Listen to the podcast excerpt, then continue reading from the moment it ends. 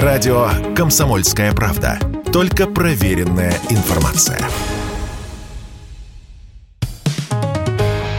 «Экономика» на Радио КП. Здравствуйте, дорогие слушатели радио «Комсомольская правда». В эфире наш ежедневный обзор самых важных и интересных экономических новостей. И давайте сегодня поговорим о том, придется ли нам лезть в бутылку в связи со всеми этими событиями. Я имею в виду в прямом смысле слова лезть в бутылку. Швеция запретила экспортировать в Россию продукцию Тетрапак – и сразу вспомнилось, как лет 30 назад основной тарой для молока в России были стеклянные бутылки, хотя вполне годной упаковкой считались и алюминиевые бидоны. Но сегодня 7 из 10 упаковок для молока и соков, которые продаются в России, производит именно компания Tetra Pak. Эти цифры называют представители упаковочного гиганта, пытаясь убедить шведские власти отменить введенный на днях запрет на экспорт продукции Tetra Pak в Россию. Да, сама компания вовсе не против поставлять продукцию продукцию в нашу страну и настаивает на том, что поставки сырья и оборудования для упаковки имеют гуманитарный характер, ведь молоко и соки – это в том числе и детское питание. Еще один аргумент компании Tetra Pak – запрет на экспорт может дать России доступ к уникальным шведским технологиям, ведь российские власти могут, в принципе, теоретически, национализировать активы компании, которые находятся в нашей стране. Но шведская торговая палата пока остается непреклонной. Никаких дел с Россией и точка. Дело в том, что упаковочное производство – это ведь не только особый картон.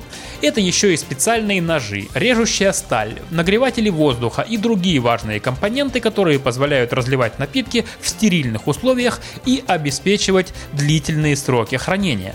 В Национальном союзе производителей молока считают, что тревогу бить пока рано, ведь производство в российском Центропак во многом локализовано, то есть основано на собственных продуктах и технологиях, а альтернативы импортному картону уже найдены. Сейчас идет работа над решением проблем с поставками красок, говорят в Союзе производителей молока.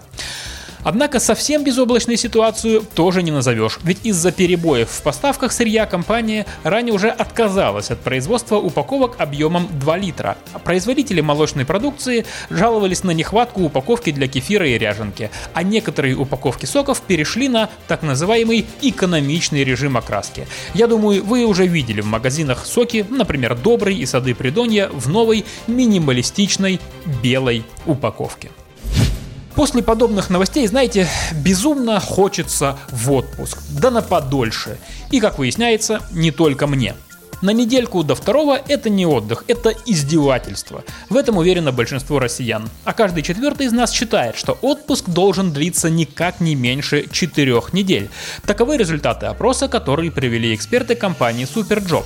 Они опросили 1600 россиян, чтобы узнать, какую продолжительность отпуска мы считаем оптимальной. И самым популярным ответом оказались 28 дней. Как уже сказано, так считают 25% опрошенных. Двух недель хватило хватило бы 23% опрошенных, а 22% россиян согласны на 3 недели. И всего лишь 7% из нас готовы пойти в отпуск на 10 дней или того меньше. Интересно, что аналогичный опрос был проведен 11 лет назад, и тогда за четырехнедельный отпуск проголосовало 34% опрошенных, то есть каждый третий. Это больше, чем сейчас. То ли россияне стали меньше уставать, что вряд ли, то ли не торопятся в этом году отдохнуть подольше, понимая, что выбор мест для отдыха в условиях санкций и прочих эм, сложностей, которые свалились на нашу голову, весьма ограниченный. Может быть и правда, стоит подождать, пока нам станет, наверное, наверное, доступно больше направлений, чем ехать не туда, куда ты хочешь, а туда, куда тебя вынуждают. И в завершение важная законодательная новость. Радуйтесь, уважаемые пассажиры такси, автобусов и метро. Убийцы, грабители и маньяки больше не будут возить вас по городу, не то что раньше. В России вышел закон, который запрещает лицам с судимостью работать в такси и общественном транспорте. Речь идет не обо всех, кто сидел, а только о тех, у кого есть непогашенная и не снятая судимость за такие тяжкие преступления, как убийство, умышленное причинение тяжкого вреда здоровью, похищение, грабежи, разбои и преступления на сексуальной почве. Под запрет попали и те, кто даже не сидел, а просто попадал под уголовное преследование за эти преступления, и обвинения с него еще не сняты.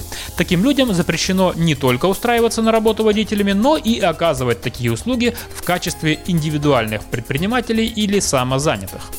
Как нам пояснила депутат Госдумы Светлана Бессараб, в последнее время появилось слишком много сообщений о нападениях таксистов на пассажиров. Особенно часто это случается по ночам. На эту проблему обращали внимание и агрегаторы такси, которые старались не брать людей с судимостью на работу, но законных оснований для отказа не было. И вот теперь они появились. Причем запрет касается как российских граждан, так и иностранцев. «Экономика» на Радио КП.